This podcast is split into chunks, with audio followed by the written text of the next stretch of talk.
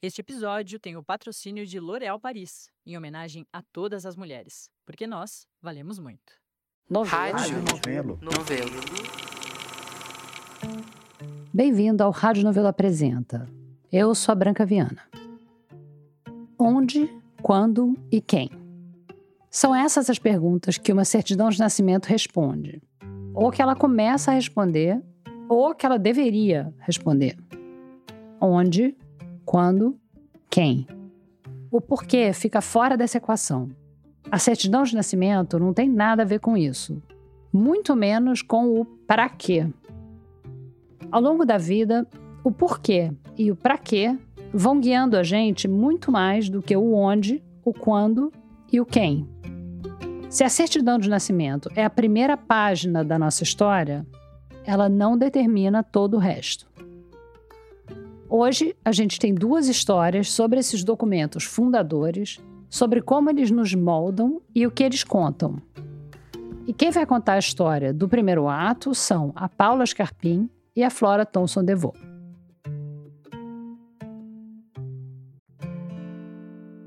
Um ouvinte aqui do Rádio Novela Apresenta, o artista plástico Bruno Rome, escreveu para o nosso e-mail contando que ele tinha duas amigas que ele achava que rendiam uma história aqui no programa. Eu lembro que quando o e-mail do Bruno chegou, eu te encaminhei dizendo: Isso aqui é a sua cara. E não foi só você. Mas por enquanto basta dizer que a história que o Bruno trouxe envolvia confusão de identidade, música caipira, astrologia e gêmeas octogenárias. Praticamente um resumo de seus interesses. Licença, tudo bem? Eu já saí que eu Eu sou a Paula. Eu sou a Selma. Tudo bem, Selma? Tá bom, e você é qual? Eu sou a Flora. Flora? Oi, Paula. A entrevista, aliás, aconteceu na casa do Bruno, em São Paulo. E ele tinha armado uma mesa enorme de café da tarde pra gente, com chá, café, bolo, pão de queijo. Eu vou pedir assim desculpa foi. aos ouvintes, mas eu estou comendo um saboroso pãozinho de queijo oferecido pelo nosso querido amigo Bruno Rome. Ah, e essas mineiras não podem ver um pão de queijo. Pela intimidade com o microfone, já deu pra perceber que elas são do ramo, né? As amigas octogenárias do Bruno Rome são Célia e Selma, uma dupla de cantoras que talvez você conheça se você for o tipo de pessoa que assiste o programa da Inesita Barroso ou do Rolando Boldrin na TV Cultura. Duplas de irmãos ou de irmãs são coisa relativamente comum na música sertaneja ou na música caipira, né? Nessa fase mais recente, a gente tem Simone Simaria, Maiara e Maraísa, que estão sempre aí nos rankings das mais tocadas. Mas eu cresci ouvindo Chitãozinho Chororó, Leandro Leonardo, Zezé de Camargo Luciano. São todas duplas de irmãos. E meu pai cresceu ouvindo Tunico e Tinoco, por exemplo, dupla de irmãos também. Mas a Célia e a Selma não começaram como dupla sertaneja. Quer dizer, elas sempre foram dupla, mas nem sempre sertaneja. Porque eh, os shows, quando a gente faz os shows voltados para a música regional caipira, que a gente tem se dedicado mais a ela nos últimos 30 anos que nós Depois que a gente mudou do. Rio para São Paulo, né? É, depois que a gente veio do Rio para cá. Mudou tudo, né? Aqui é outra, como é que eu vou dizer? É outra, Cultura, né? outro tipo de, uni- de universo, de, de cenário musical. Então, quando nós montamos esse, esse show regional, caipira, músicas folclóricas, nós falamos assim, nós temos que fazer uma parte de humor, que nós começamos como humoristas. É, o primeiro trabalho nosso na televisão foi como humorista. Um humorista. É. As James Bond. É, por causa do Bond. James Bond, então era Por causa do James Bond era James Bond. Bond. não é Bond em português, viu? Não é Bond, Bond em inglês, não. Bond.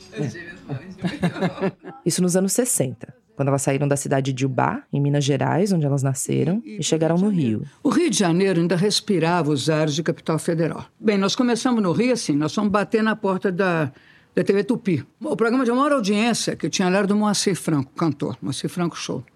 Aí o pianista, Ted Moreno, ele virou e falou assim, vocês sabem o tom de alguma música que vocês cantam? Eu falei assim, Garota de Ipanema. É, mas nós fizemos uma brincadeira com eles, uma gozação. Foi aí que eu acho que entrou o lado, o lado de humor. O Moacir é um baita do humorista, né? Aí nós falamos assim, ah, mas só que nós somos mineiras, nós chegamos no Rio, a garota de Ipanema nossa é lá de Minas Gerais. Olha só, querendo dar uma de... Né, Selma? De Era, falei, mano, cantamos só duas frases pra eles. Olha que, Que troço mais bom, mais cheia de graça. De graça. Ah, cheia de graça. Ela cabocla que vem, que passa, num doce Doce requebra, na trilha do do mar. Ô, É, comadre, por aí foi. É uma brincadeira. É uma Mas, brincadeira. assim, Eles Até morreram é muito sem graça, eu digo de ele- passagem que é muito sem graça. Mas assim, mas eles gostaram, assim, acharam a gente cara dura, eu acho, né? Cara de pau. Vocês aí são cara de pau. Então, É, acharam que nós íamos funcionar. Aí, aí na mesma hora, com essa história do, do, do James Bond, que estava começando a fazer sucesso, aí já alguém teve essa brilhante ideia, a James Bond. Isso é um humor leve, gostoso, né?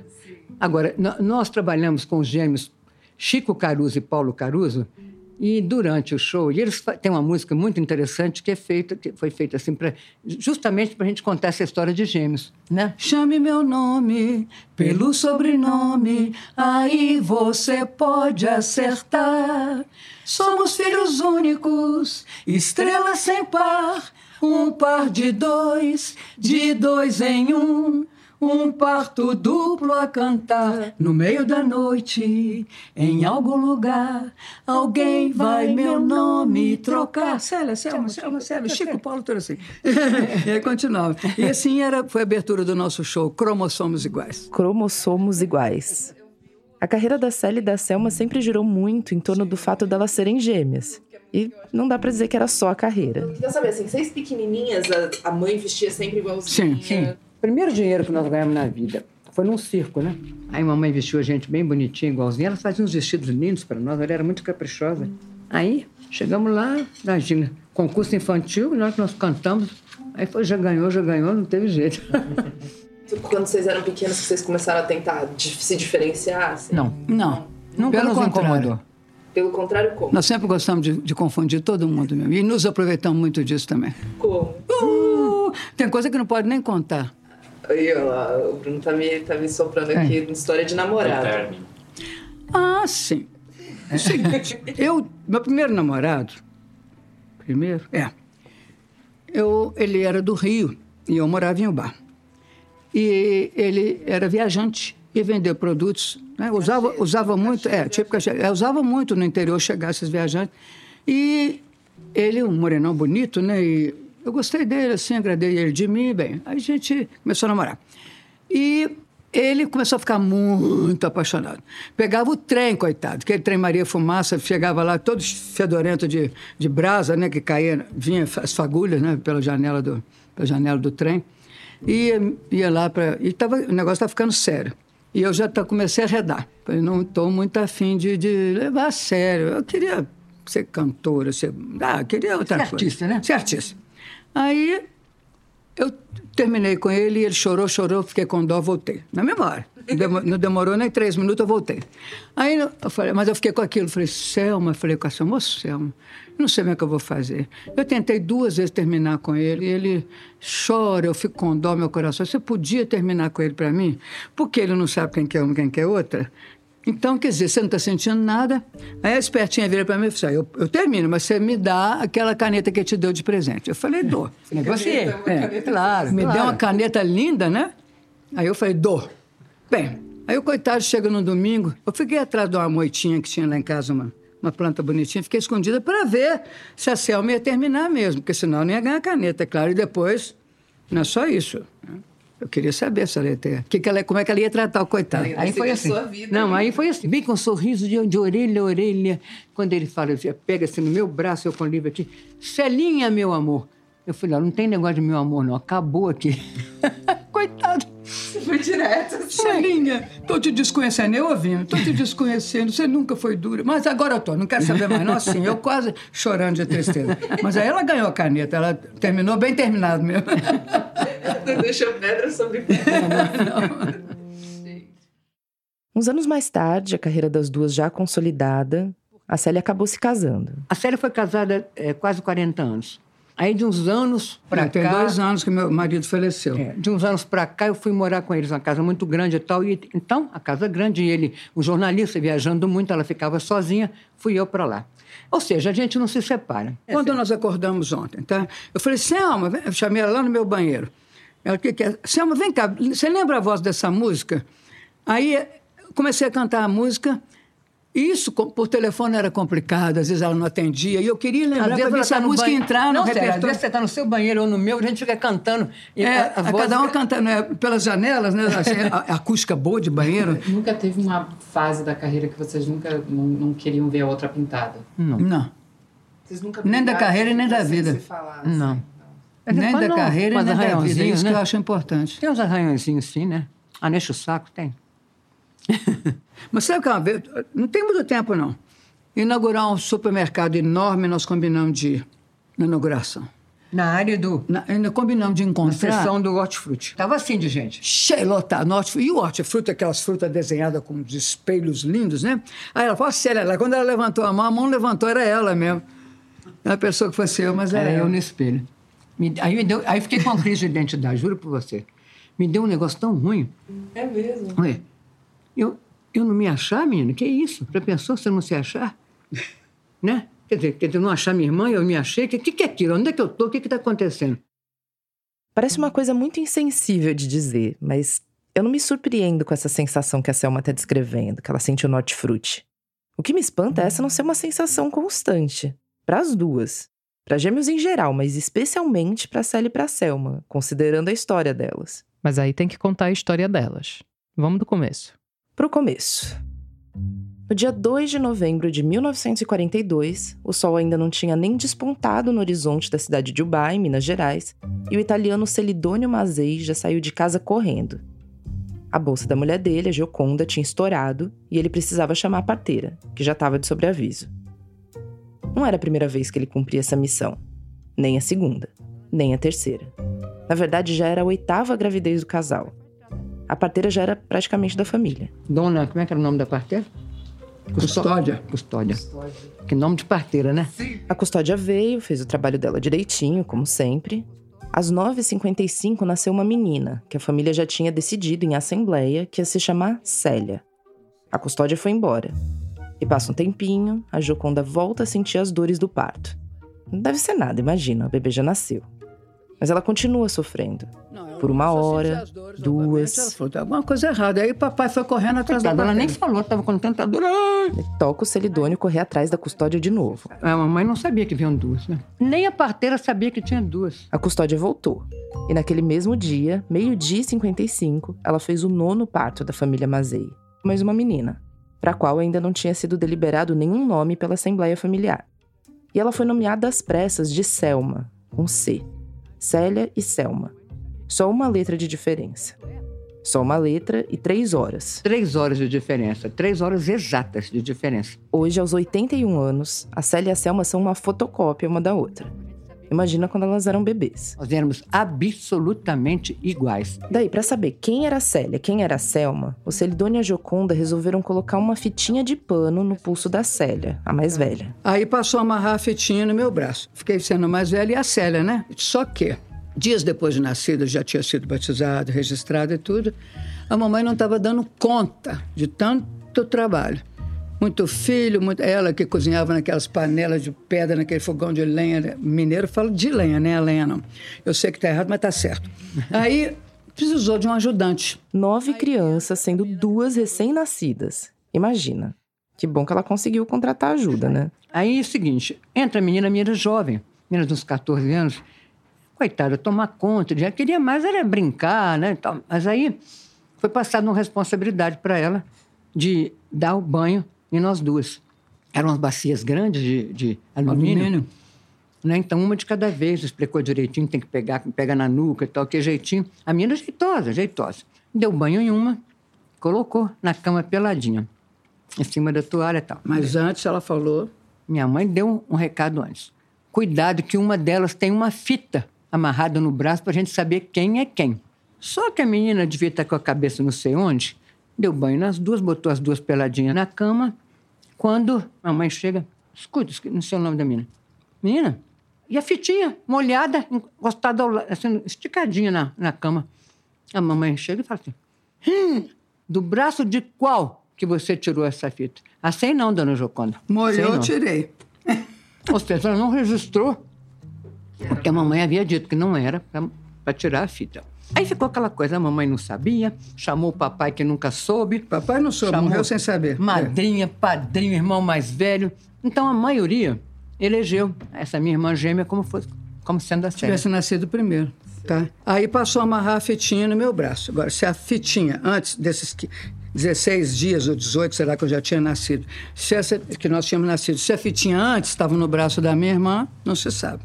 Essa aqui é a história. Essa aqui é a história que o Bruno Rome contou nesse e-mail. Quer dizer, esse é o começo da história das duas gêmeas que talvez tenham sido trocadas nas primeiras semanas de vida.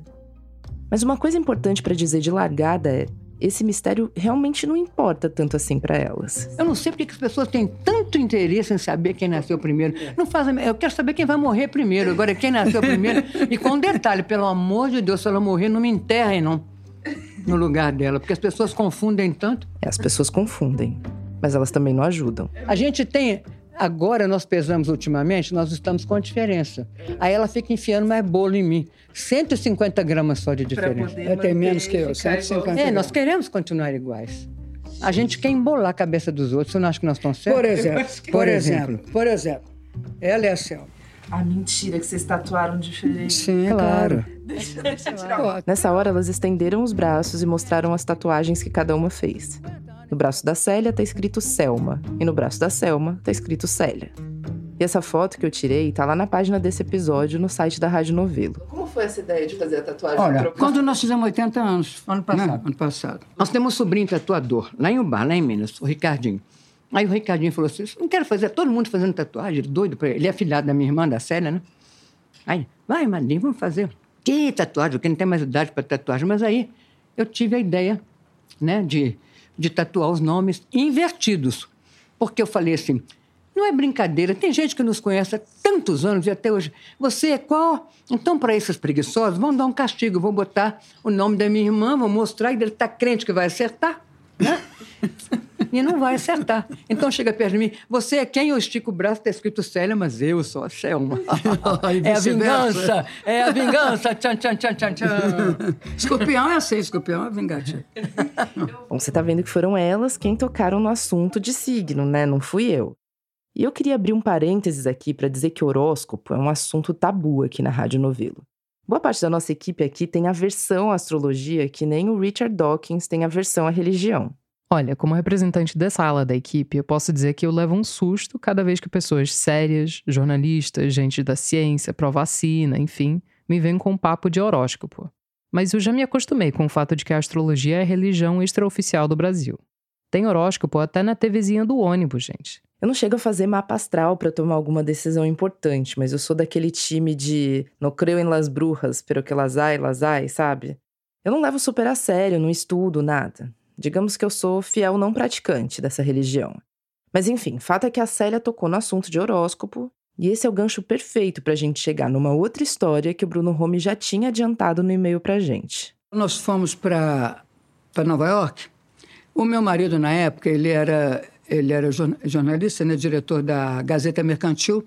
E dessas férias, ele iria... Férias, mas não férias. Ia encontrar com o correspondente da Gazeta lá, em, lá nos Estados Unidos, que era também astrólogo.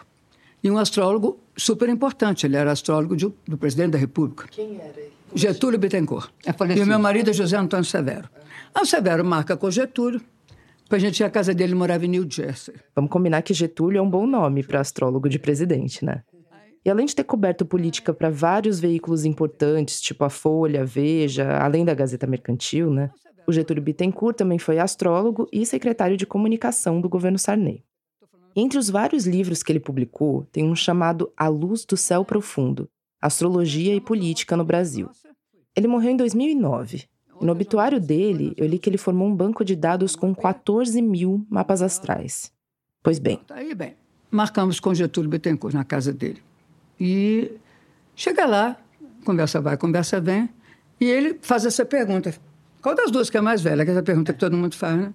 Eu falei, ô Getúlio, você conhece a gente há tanto tempo e não sabe? Não, nunca me interessei nisso. E eu tinha até esquecido que o Getúlio era ligado, fazia mapa astral e tal. E bom, E bom, e um bom. Então, ele falou assim, "Mas vocês nunca tiveram curiosidade? Nós contamos essa história de achar, achávamos que nós tínhamos sido trocadas. Ele falou, ah, astrologia pode explicar isso. Que é por causa das, três horas de diferença. Três horas de diferença, muito, né? mesmo sendo uma de manhã e outra à tarde, é que dava mais diferença. Por causa dos signos ascendentes, nós nunca entendemos muito de, de astrologia. Mas nós demos as nossa, nossos nomes, né? E a- o horário que nasceu. É, aí, Aí, entrou no foi computador. hã? Olha, que para nós. Aí ele foi lá pro- pro né, quarto, Para nós e- aquilo era estranho. Computador, tudo era estranho. É, imaginando ele com é, menino, a gente não tinha isso aqui não. Era um mago, ele- né? E ele lá, foi lá para dentro, pro, pro escritório dele, ficou lá trancado, daqui a pouco volta com tudo escrito em inglês, né? E a gente não... Eu, eu me formei no IBEU, mas não sou bambambam em inglês, não. Não, ainda mais esses trem, né? Que fala de, de lua e tal, não sei das É, quantas, né? aí essas linguagens que eu não entendia mesmo. Mas ele veio explicando. Aí ele começa, vou começar pelas características minhas, né? Não, foi a sua, da Selma. da- Aí ele pergunta e fala assim, Selma, você é muito organizada. Eu falei, Já olhei para ela atravessar. a Selma organizada? Aí, você é capaz de... Como é que é que ele falou? De coisa, saber exatamente onde você guarda as suas coisas. suas coisas. Você tem... As mínimas coisas você sabe. Se for É. um brinco, uma coisa você sabe onde é que você colocou. E ele começou, começou a explicar mais assim. Eu sou assim, eu, Célia, né? Eu sei até hoje. Hoje mesmo ela falou, Célia, onde- sabe aquele óleozinho de botar no cabelo? Selma, você vai no meu, no meu, meu banheiro, na, prateleira, na porta do meio, na prateleira de cima, do lado direito. Pode ir de olho fechado. Eu- ah, de noite, às vezes, eu vou, quero pegar uma coisa, eu vou direto onde, onde estão as coisas, no escuro. E ela foi. Aí eu fiquei olhando para a Selma. Falei, eu quero ver o dela agora.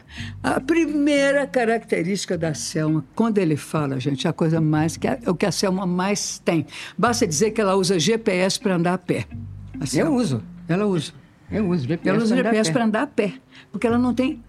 Quando ele fala, você, Célia, para mim, você não tem o menor senso de direção. Eu falo, ah, você está enganado. Eu tenho muito. Agora. Pronto. Aí, complicou. Aí nós achamos que, se for acreditar nesse mapa astral do Getúlio, não digo nele, Getúlio, eu digo se for acreditar nos astros, né? Nós estamos trocados. A fitinha que molhou no banho, lembra? Será que quando a fitinha voltou pro braço, ela voltou pro braço da nenê errada? Segundo os astros, sim. Quer dizer, segundo a leitura que o Getúlio Bittencourt fez dos astros, usando um programa de computador nos anos 80, sim. Ou melhor, segundo o que a Célia e a Selma se lembram da leitura que o Getúlio fez nos anos 80, sim, elas foram trocadas. Assim, olha, O que, que vai mudar, né? é. Nada. Vocês Pensa começaram a trocar nome. Acho que Não. coisa da, da, da É, agora essa história-. Trocar, trocar, a gente troca tanto assim. Essa né? história agora de, ter, de eu ter feito, botado o nome dela na, na- no meu braço e ela colocado o meu, né? Sei lá, pode ser, mas não foi com essa intenção, não. Vocês chegaram a fazer mais mapa depois? Não. Não.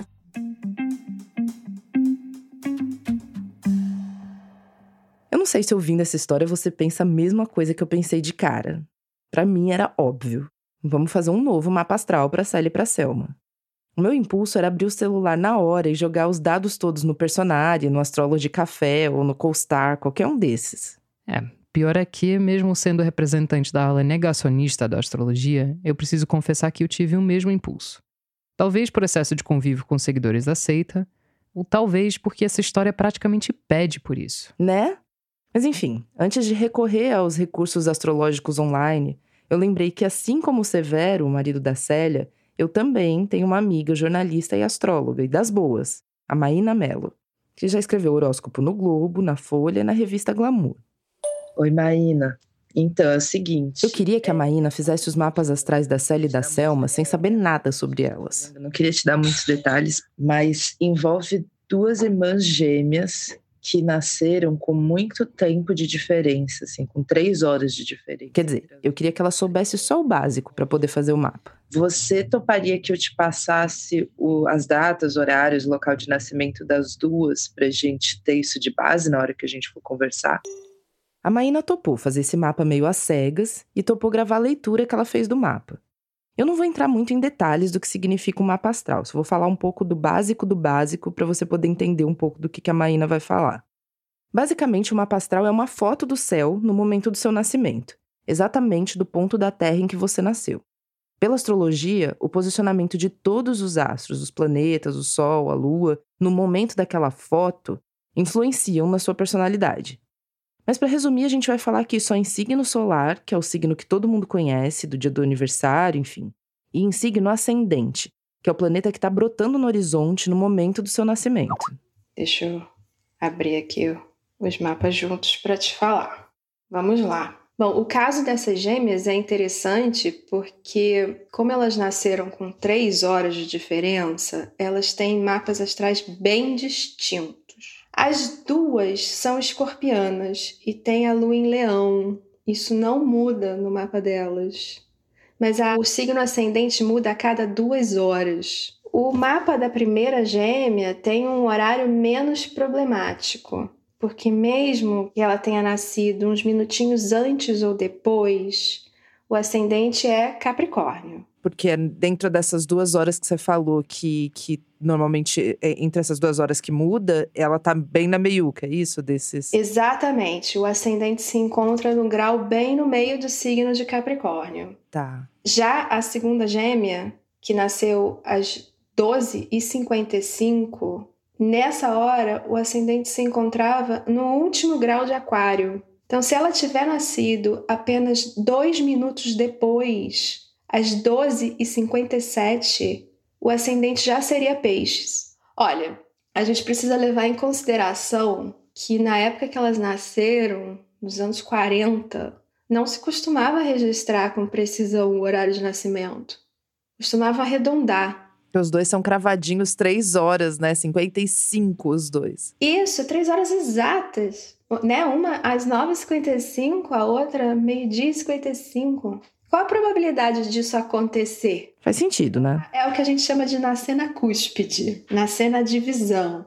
Então, provavelmente, o que aconteceu naquela época, como não se registrava o horário exato, foi que ela nasceu mais ou menos três horas depois. E aí registraram exatamente três horas depois. Mas ela já pode ter nascido realmente no finalzinho de um signo ascendente ou bem no início de outro.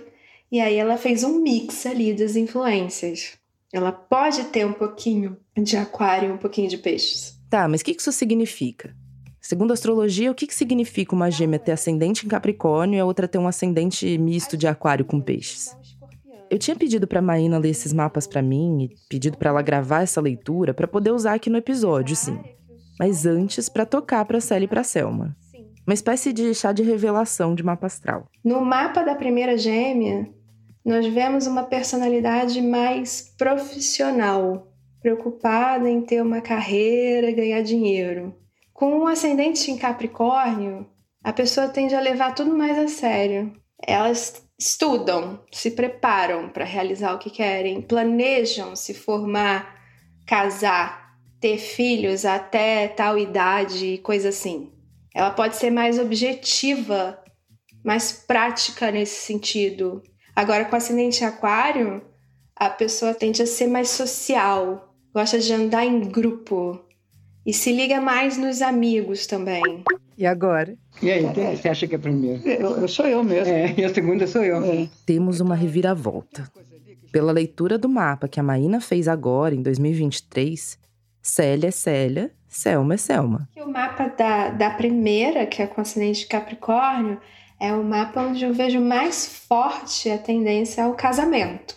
O outro mapa, como tem essa, essa qualidade um pouco mais livre, mais solta, pode se desprender da tradição do casamento, ter um, um, um, desapego em relação a isso. Quem casou foi eu. A Selma, por exemplo, foi, sempre foi mais de fazer amizade, às vezes, às vezes até amizade errada. Que, errada que não prestava por causa desse impulso dela de, de. Então eu sei muito dela. Tá fazendo sentido? Tá. Não. Tá sim. Essa, essa daí. O casamento fui eu, Célia, tá? Agora, se o ascendente dela for peixes, ela pode ser mais empática mais sensível, sonhadora, do tipo que se envolve mais, que se afeta mais. Não, Selma, agora tem uma coisa, o negócio de sensível. A Selma era tão sensível com esse negócio de relação Tudo. amorosa que ela sofria muito. Tudo batendo certinho. Considerando que o mapa astral de cada pessoa é um só, não muda, ou o Getúlio Bittencourt se confundiu, ou elas estão lembrando errado daquela leitura que ele fez nos anos 80. Segundo a leitura da Maína, depois do fatídico banho nas bebês, A pulseirinha voltou pro punho da Célia. Não teve troca. Agora, peraí. A minha curiosidade é que eu te mandei o, o a certidão. Um segundo antes da gente entrar nessa chamada de vídeo, a Célia tinha me mandado duas imagens pelo WhatsApp que eu não tinha visto ainda. Eram as certidões de nascimento delas, que ela tinha encontrado. A, a certidão, isso. Tá certo ou tá trocado? Não, tá certo. Na, a certidão que você me mandou é Selma nascendo 9h55. Não, eu que nasci. Epa. A certidão tá errada. Não, eu vou. Não. A certidão, nós fomos trocadas mesmo. A certidão tá errada. Nós fomos trocados. Ué, mas é o tabelião pode ter trocado, não? Não. Não, mas, gente, o que a gente entende é que, pelos nomes que a gente conhece vocês, e quem nasceu primeiro, Célia é Célia e Selma é Selma. Agora vocês me trouxeram um novo elemento de dúvida agora com essa tá certidão certo. de nascimento. que ótimo. Olha, por essa reviravolta eu não estava esperando. Se a gente acreditar em astrologia, hum. com certeza que nasceu primeiro tem as características da Célia. É. E aqui nasceu segundo tem as características da Selma. Então, assim, o que estaria errado seria a certidão. O que, que explica essa certidão agora, falando que a Célia nasceu depois? Vamos brigar lá no cartório. Vamos pedir eles uma, uma, uma, Como é que chama o negócio? Uma, uma grana. Como é que chama o trem? Como é que chama o trem? Processo. Danos morais. Danos morais. Bom, boa sorte para elas. Você tem uma instituição mais poderosa que a astrologia no Brasil? Talvez sejam os cartórios. Se bem que eu acho que elas não estão se importando muito. Eu fiquei procurando nas músicas que vocês gravaram alguma música que tivesse alguma coisa a ver com signo. Não, não. A que eu achei mais próxima era uma de Jararaca Ratinho que vocês cantavam. Ah, tá. Essa música é ótima, porque é, é aconselhando as pessoas a achar a data certa para casar. Quem ainda não casou, não, não se casa em janeiro, que a desgraça desse mês se arrepete o ano inteiro. Não se casa em fevereiro. Por quê? Fevereiro é mês falhado. Quem se casa nesse mês? Os filhos nasci pelado.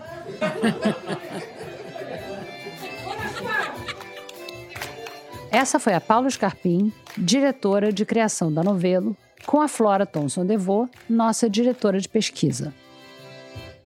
Já já a gente volta.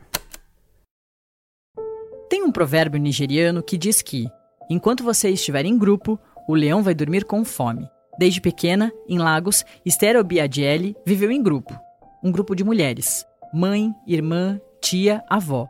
E a vida foi trazendo ainda mais companhias femininas, como as três filhas. Com a necessidade de trabalhar depois de vir da Nigéria para o Brasil e com o fim do casamento dela, a ancestralidade mostrou o caminho. Um dia não se lembra quantos anos que eu tinha. Eu fiz uma trança na minha irmã e a minha mãe ficou chocada, me chamou e falou: Você tem dom, vai usar isso para ser alguém no futuro. Eu virei e falei: Mãe, eu não vou ser cabeleireira, não. Ela só ri, mas onde que eu tô? Ela aprendeu a fazer trança sozinha quando ainda era criança, usando as raízes das plantas da sua casa. Depois, foi se aprimorando no cabelo da irmã e das filhas. Quando precisou, já sabia que direção seguir. Começou em um salão afro no centro de São Paulo e agora atende meninas, mulheres e idosas na casa dela. O segredo é amor. Eu não quero ficar emocionada. Ela sente, porque é muito bom você colocar tudo amor dentro do que você faz. Todas minhas clientes é maravilhosa. Toda vez que eu atendo alguém, ela sempre fala amor que ela tem do meu trabalho. Cabeça é sagrada. Para mim é autoestima. Tem que se amar. Tem gente que fica mais não. Mas quando essa pessoa trançada, se é levantar a autoestima, se ama.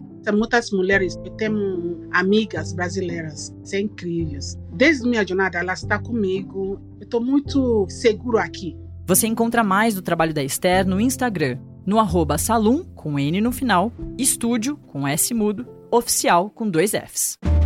Como é bom ouvir histórias assim, né? De mulheres reais que se fortalecem através de sua autonomia, autoestima e autocuidado. Isso é poderoso e transformador para elas e para todas nós. Porque a Esther vale muito, você vale muito, nós valemos muito. L'Oréal Paris. A nossa segunda história de hoje é sobre uma certidão de nascimento que não traz nem onde, nem quando, nem quem. Só o que. As outras perguntas, quem tenta responder é a Evelyn Argenta. Eu queria te fazer uma provocação. O que é que não está no Google? Quer dizer, eu não. o Anselmo Góes. É, é difícil. Eu tenho um amigo que fez uma vez essa brincadeira num almoço, que devia ter umas 20 pessoas. Cada um ia escrever uma coisa que não estivesse no Google. É muito difícil. E alguém conseguiu achar alguma coisa? Conseguiu, porque aí também apelaram. Teve um que disse assim: não está no Google o cardápio do almoço de hoje. Não, aí também, né? Aí também. Mas se botasse o cardápio do presidente, estaria no Google, né? Tá tudo lá, tudo lá. É até estranho pensar que a gente existiu antes do Google, né? É tudo tão mais fácil e rápido desde que ele apareceu que imaginar que era preciso recorrer a outros métodos para buscar informação parece coisa de filme. Imagina ter que comprar o guia quatro rodas atualizado todos os anos para achar qual é a rodovia certa para pegar nas férias. Ou então ter uma gaveta cheia de cadernos de receita escritos à mão e não poder clicar no tudogostoso.com para saber se pode usar margarina no lugar de manteiga. Mas nem sempre foi assim. Antes de ir para o Google, as informações percorreram um longo caminho, que, na maioria dos casos, passou pelo papel. Eu praticamente nasci numa redação, porque eu nasci em 48, lá em Sergipe, e com 15 anos eu já fui trabalhar numa redação, na redação de um jornal chamado Gazeta de Sergipe. No começo eu era um faz-tudo, e organizava o arquivo de fotos. Na verdade, naquele tempo não era bem fotos, eram clichês feitos de zinco. Clichê era uma placa de metal com palavras ou imagens em relevo que era usada para fazer a página de um jornal antes da invenção do computador e dos processadores de texto. E clichê também está no dicionário como sinônimo de uma coisa meio estereotipada, que se repete. Então, para não fugir do clichê do podcast, Deixa eu te apresentar melhor o Anselmo. Pois é, eu sou Anselmo Góes, sou jornalista, tenho 75 anos, sou sergipano, mas vivo no Rio desde os anos 70 e faço no momento uma coluna no Globo, uma coluna de notas. Aliás, essa coluna já faço ela no Globo há mais de 20 anos. O tipo de jornalismo que o Anselmo sempre gostou de fazer é o jornalismo de notas. Informações rápidas e curtas e que normalmente são publicadas numa coluna tipo as fofocas internas de um partido político, por exemplo. Já no Rio, o Anselmo passou pela Gazeta Mercantil, pela Revista Exame, pela Revista Veja, até chegar no lugar que ele realmente queria. Até que fui para o Jornal do Brasil em 1986.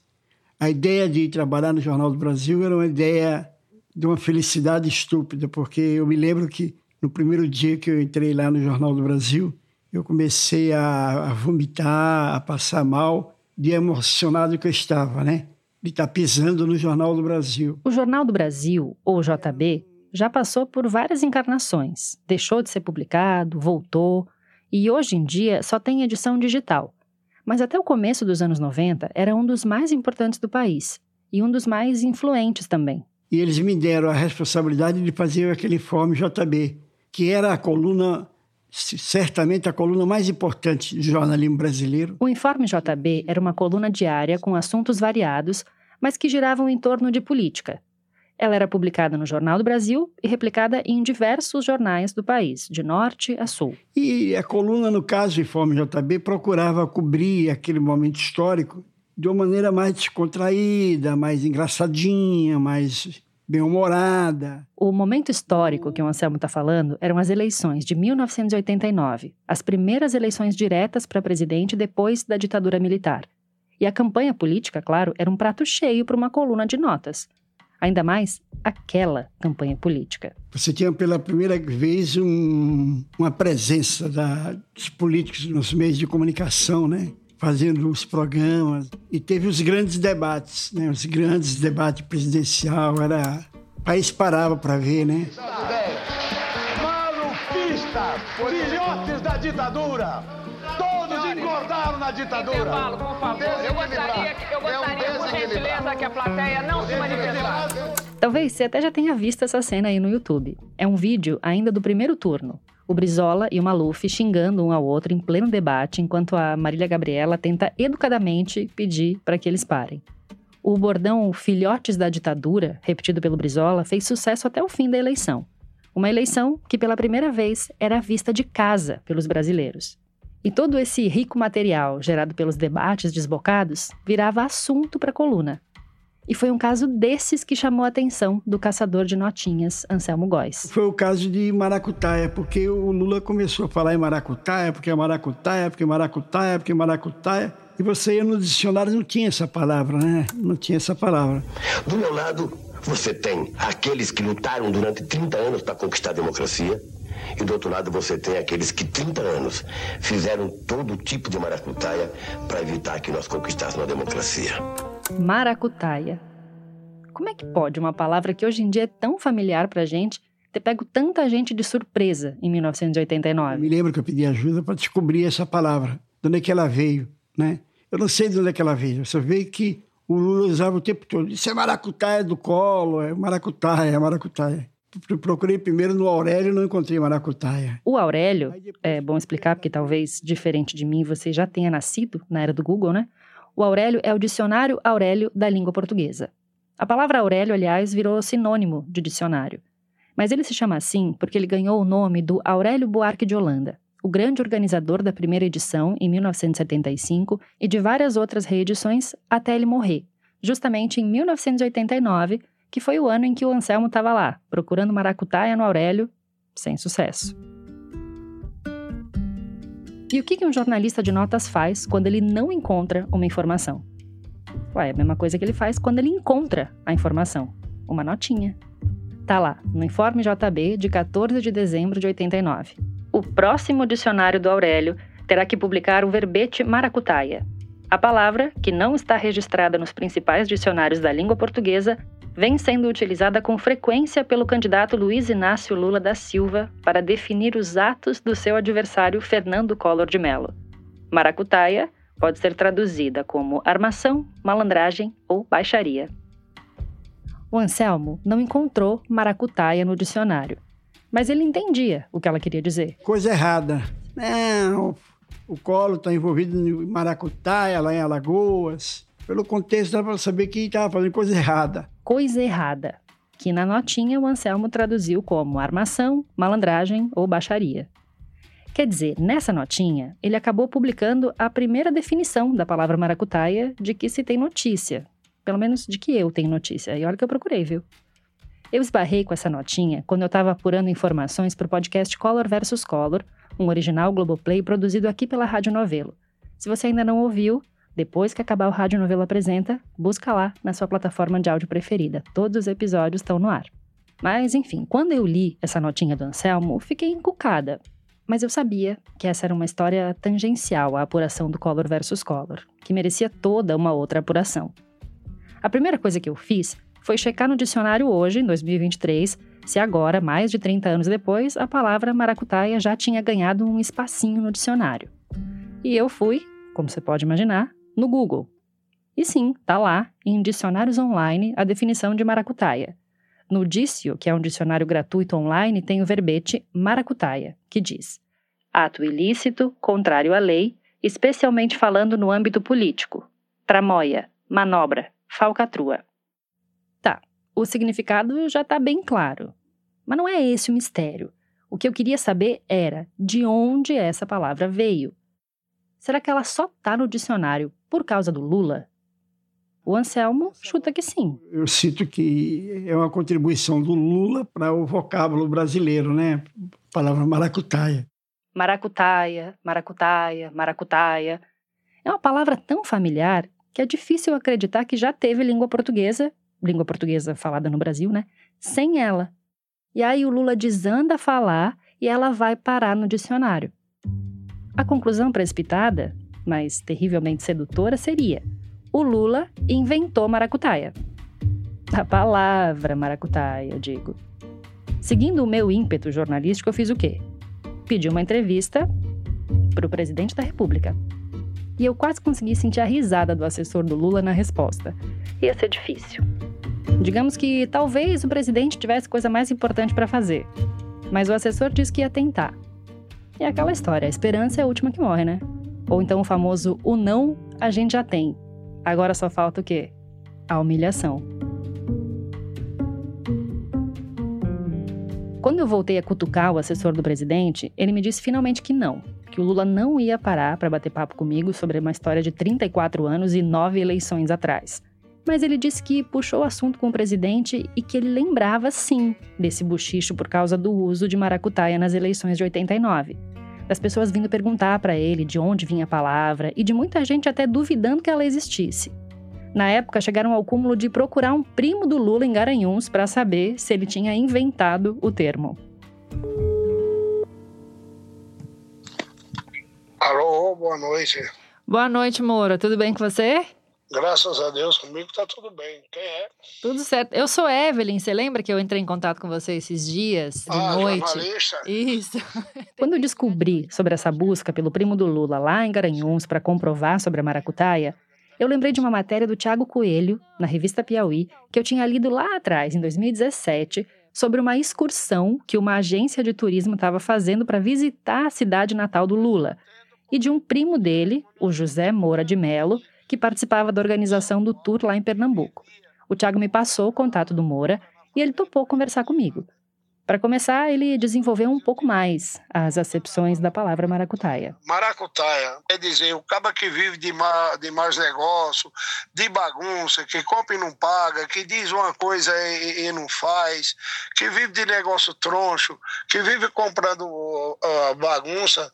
O pessoal diz: Fulano tá, faz o que? Ah, rapaz, aquele é só vive de maracutaia, inventando história, mentindo. É um mentiroso que fica mentindo para aqui, mentindo para lá. E o Moura lembra bem de quando Lula desandou a usar a palavra e quem era o alvo da acusação. Todo mundo sabe que Collor tentou tomar o dinheiro do povo. Isso de tomar dinheiro do povo que o Moura está falando é sobre o confisco das cadernetas de poupança, parte do plano Collor, que só foi acontecer depois que ele foi eleito, claro. Antes de o Collor tomar posse, o Lula não tinha bola de cristal para saber que ele ia fazer isso.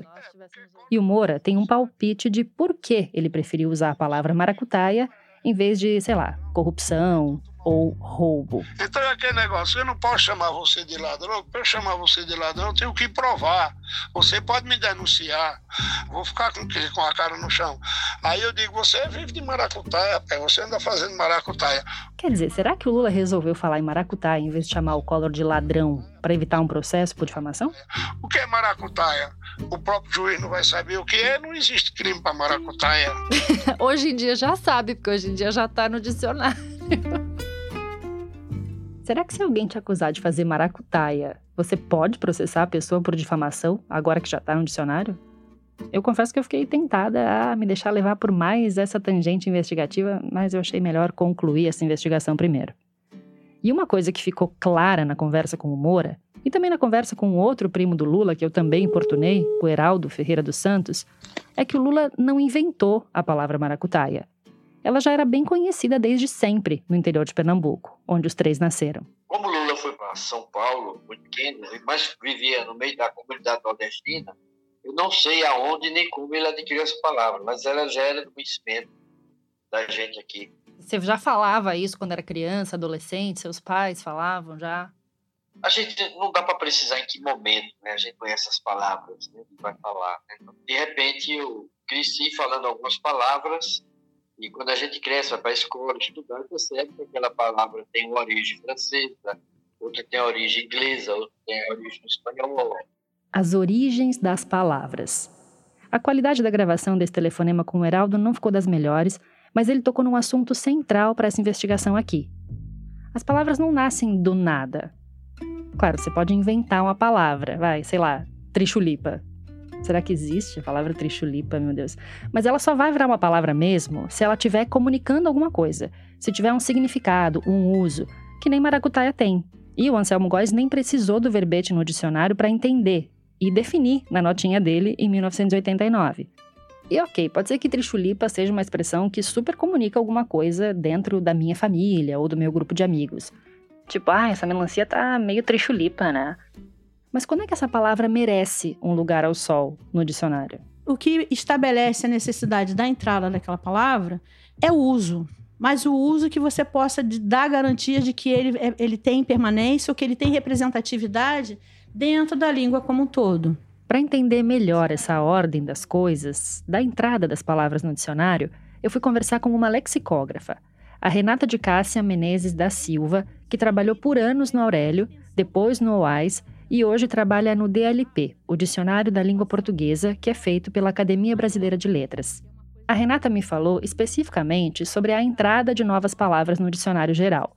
E ela usou de exemplo uma palavra que a gente está super acostumado a ver por aí, mas que não está dicionarizada: falciane. É claro que, por exemplo, muito dificilmente um termo como falciane vai entrar no dicionário geral mais normativo. Mas a tendência é de você só dar registro a esse tipo de palavra quando ela realmente se estabelece por muito tempo na língua. Isso que diferencia falciane de maracutaia, por exemplo. Maracutaia tem uma vida útil maior do que a falciane.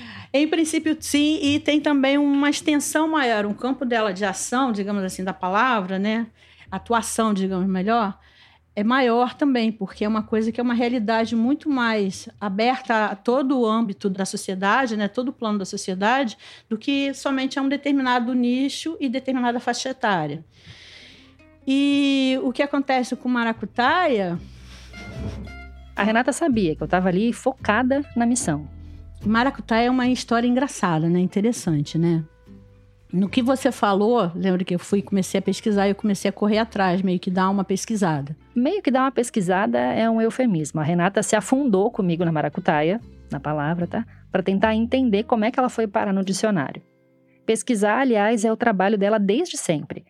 E como você vai perceber, ela não gosta de falar nada sem ter certeza. Olha, eu não conheci nenhum lexicógrafo mais próximo de mim que não me dissesse, como, por exemplo, o próprio Oaz disse, o Amir Geiger disse, outros também me disseram, e aconteceu comigo, em que você não acordasse de madrugada com algum pensando em alguma coisa sobre uma palavra, uma solução ou uma dúvida, uma questão sobre uma palavra. Porque são coisas que ficam ali meio que no inconsciente da gente, trabalhando, remoendo. Tem um grau de insanidade, certas horas as palavras puxam, se a gente não tiver um controle emocional muito grande até porque você fica muito reflexivo, né?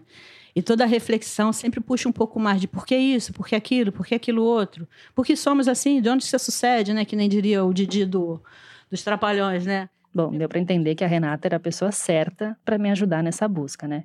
Porque até falar com ela, eu estava numa vertente de pesquisa, digamos, jornalística. Eu estava entrevistando pessoas, tipo o Anselmo Góes, os primos do Lula, e também revirando jornais velhos.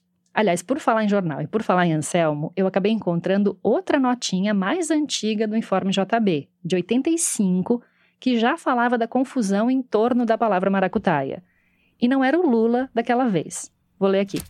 O deputado José Genuíno, do PT de São Paulo, disse anteontem na votação da emenda da anistia que não admitia maracutaia. Pediram-lhe tradução. Ele informou que era uma expressão paraense usada para designar jacutinga, não resolveu. Foi preciso esclarecer que Jacutinga, no Ceará, é sinônimo de mutreta. Será que o Lula não aprendeu a palavra maracutaia com o genuíno lá nos primórdios do PT? É bem possível. Mas ele pode muito bem ter pegado de outra pessoa, porque eu acabei achando uma matéria mais antiga ainda, de 1984, no jornal Cidade de Santos, que usou a palavra maracutaia para falar de um esquema de corrupção dentro da prefeitura. Ou seja, maracutaia já estava no vocabulário das pessoas há bastante tempo antes de viralizar com o Lula. Mas de onde ela tinha saído? A gente na lexicografia a gente trabalha com coisas suspensas no ar, tipo hipóteses, mas a gente também tem que ter o pé no chão e tem que ter o lado lá de pesquisa lá atrás dizendo qual é a realidade da língua. Que é quando que aquele tipo de palavra entra na língua, quando entrou, como é que entrou, como é que funciona, como é que funcionou, como seria hoje, entendeu? Eu nem precisei falar para Renata qual era a minha dúvida sobre a origem da palavra e ela já me mandou uma pesquisa completa, cheia de referências e de lugares onde maracutaia era justificada por umas etimologias meio capengas. É que a maracutaia gerou tanta teoria que rapidinho apareceu uma explicação para a origem dela. Seria uma palavra de origem da família linguística tupi-guarani, juntando elementos como mará, guerra, desordem, cu, língua e tai, maldosa, azeda. E eu fiquei encafifada. A minha sorte foi que eu caí e fui ler um, um artigo de um filólogo, um professor lá do Recife, já, infelizmente já falecido, Geraldo Lapenda. E, cara, ele, tipo assim, recebeu a bola no peito, né, recebeu, como é que se fala na língua de futebol? Matou. Matou no peito, arrumou e chutou. O Geraldo Lapenda foi um importante filólogo pernambucano que estudou o Guarani antigo e também o Tupi. E ele escreveu esse artigo que a Renata falou em junho de 1990 no Jornal do Comércio do Recife. Tanto o Geraldo, lá em 1990, quanto a Renata, agora em 2023, põe em xeque essa suposta origem indígena de maracutaia, que disseca sílaba a sílaba, porque essa tradução junta prefixos e sufixos de duas línguas diferentes, o tupi e o guarani. E mesmo que maracutaia viesse da junção de palavras de um único tronco linguístico, essa mistura de guerra com língua, com desordem, não traduz exatamente o que a gente entende por maracutaia, né? Pode ser que ele não esteja certo, pode ser, mas ele veio me dar aquela sensação assim, poxa, não foi só eu que pensei isso, que não é, não é por aí. E ele veio com outros elementos, e ele veio com elementos dizendo, a partir da experiência dele, dos estudos dele dentro das línguas originárias, dizendo, olha, não é possível você somar Guarani com Tupi, com tá, tá, tá, e fazer alguma coisa legal, que não vai, não vai ser isso. Essa realidade não e o que não condiz. E essa na minha cabeça não estava condizendo, por quê? Porque as palavras do tupi ou do guarani ou do nhanhagatu, que for, elas entraram muito mais anteriormente do que recentemente. Nesse artigo do Geraldo Lapenda que a Renata encontrou, ele aventa uma outra possível origem para a palavra maracutaia. Então, a, a, a, proposta dele de que se trata de uma palavra de origem expressiva, aquela cujos sons vão te evocando alguma coisa e você vai fazendo associações mentais com outras palavras e outras coisas, me pareceu muito interessante. Segundo essa teoria do Lapenda, quem inventou, digamos assim, a palavra maracutaia, deve ter se baseado nesse sonzinho no final da palavra, o aia, que normalmente dá uma ideia pejorativa, tipo gandaia, catraia, laia. A cartada final do Geraldo Lapenda no artigo é a seguinte: a prova disso está no fato de que quase todas as pessoas por mim inquiridas, as quais ouviram Lula empregá-la, captaram logo o seu significado, sem o auxílio de um dicionário. Nossa, gente, desaprendi procurar um dicionário agora? Sim, é bem provável que eu tivesse desaprendido a procurar um dicionário mesmo. Porque a última vez que eu peguei um desse na mão foi, sei lá, em 1900 Guaraná com rolha. Mas é que nem andar de bicicleta, né? Eu queria saber quando exatamente a palavra maracutaia tinha ganhado um verbete no Aurélio. Então eu fui até a Biblioteca Mário de Andrade, em São Paulo, e pedi para consultar cada uma das edições do dicionário.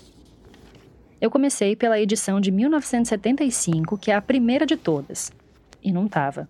Fui para a segunda edição, de 1986. Maracatim, maracatu, maracutão, maracujá, marafona. Então é isso, maracujá, marafona. Nada. Partiu então terceira edição, de 1999. Ai, gente. Chegando perto da palavra, tô ficando nervosa, é isso? Ah, achei.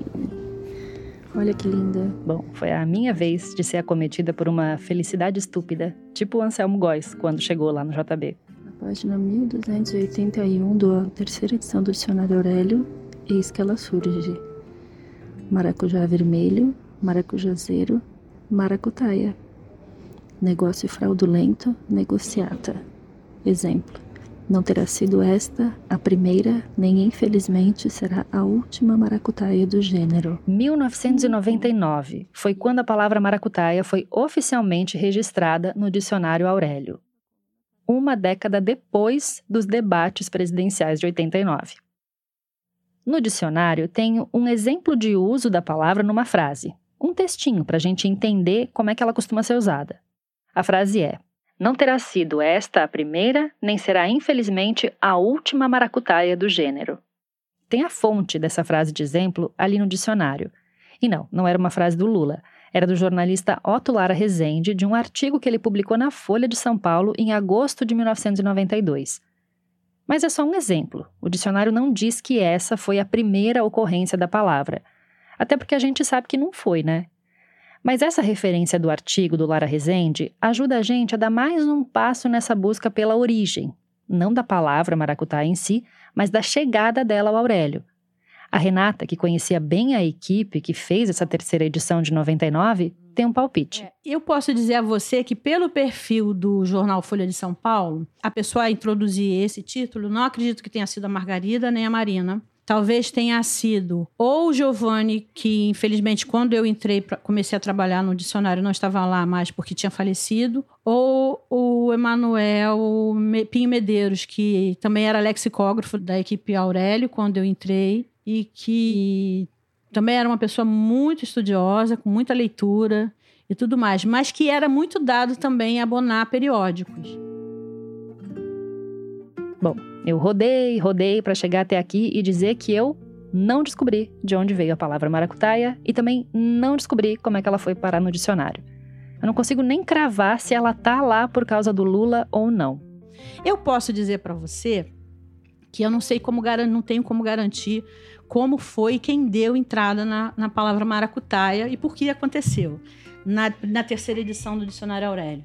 Mas lembra que eu continuo atuando em lexicografia. Lembra? Hoje em dia a Renata é redatora do DLP, o Dicionário da Língua Portuguesa, da Academia Brasileira de Letras. E se eu não posso garantir para você se a entrada do Aurélio se deu por esse sentido, eu posso dizer para você que a sua pesquisa me fez pesquisar sobre maracutaia e que fez com que eu apresentasse a proposta de introdução da palavra ao editor.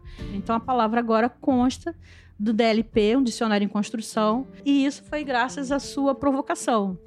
Não foi uma notinha no Jornal do Brasil, nem nada assim. Mas foi uma provocação e foi uma provocação bastante interessante, que fez com que a gente atentasse para que a, necessidade da introdução dessa palavra. Quer dizer, eu não consigo cravar que foi o Lula quem fez a maracutaia para Aurélio, mas eu consigo cravar que fomos nós que emplacamos a maracutaia no DLP. Olha, por esse fim de apuração eu te juro que eu não esperava. Para ver o verbete de maracutaia no dicionário da língua portuguesa, é só buscar pelo site da Academia Brasileira de Letras no Google. Afinal, né? Tudo tá no Google.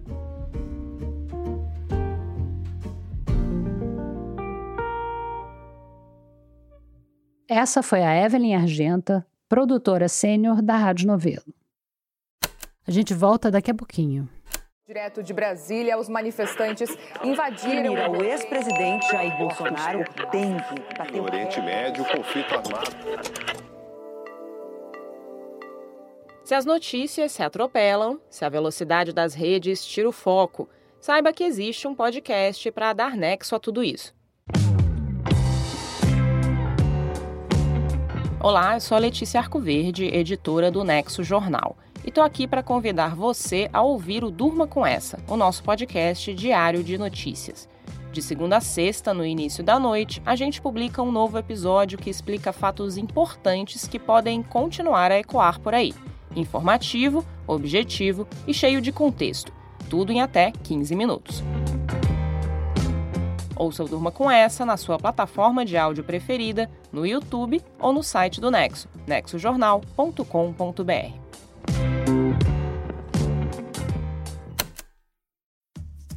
Obrigada por ficar com a gente até o final de mais um episódio do Rádio Novela Apresenta. Essa semana, no nosso site, tem fotos das tatuagens trocadas da Célia e Selma e os registros da jornada etimológica da Evelyn. Lá no site tem também uma seção chamada Envie uma pauta. Clica lá se você quiser saber como faz para mandar uma história para gente. Os episódios do Rádio Novela Apresenta estão disponíveis nos principais aplicativos de áudio. Você pode seguir a gente no Spotify, no Apple Podcasts e no Amazon Music. Na Deezer é só favoritar. Também dá para se inscrever no Google Podcasts, no Castbox e no canal da Rádio Novelo no YouTube. Não esquece de seguir a Rádio Novelo no Twitter e no Instagram, no arroba Rádio Novelo. E marcar a gente sempre que for recomendar ou comentar sobre um episódio.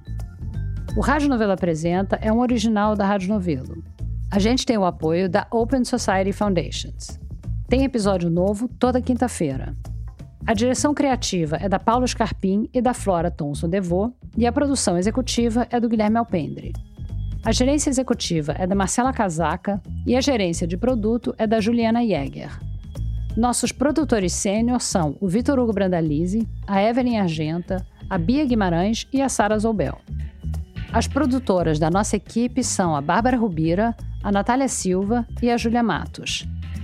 A checagem desse episódio foi feita pelo Bruno Lima. Nesse episódio, a gente usou música original de Arthur Kunz e também da Blue Dot. A mixagem é do Pipoca Sound. O desenvolvimento de produto e audiência é feito pela Bia Ribeiro. O design das nossas peças dessa semana foi feito pela Natasha Gompers. E a nossa analista administrativa e financeira é a Tainá Nogueira. Obrigada e até a semana que vem.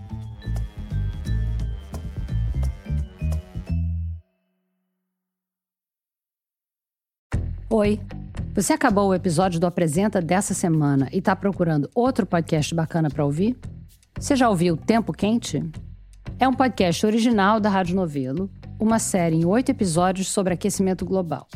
Na verdade, é sobre como o Brasil, que é um país que tinha tudo para estar tá na vanguarda das políticas ambientais no mundo, está correndo sério risco de perder o bonde da história. E também sobre como os vários lobbies do agro, do carvão, etc., estão contribuindo para isso. Vai lá no seu aplicativo preferido de podcasts ou no nosso site e procura Tempo Quente. Você não vai se arrepender.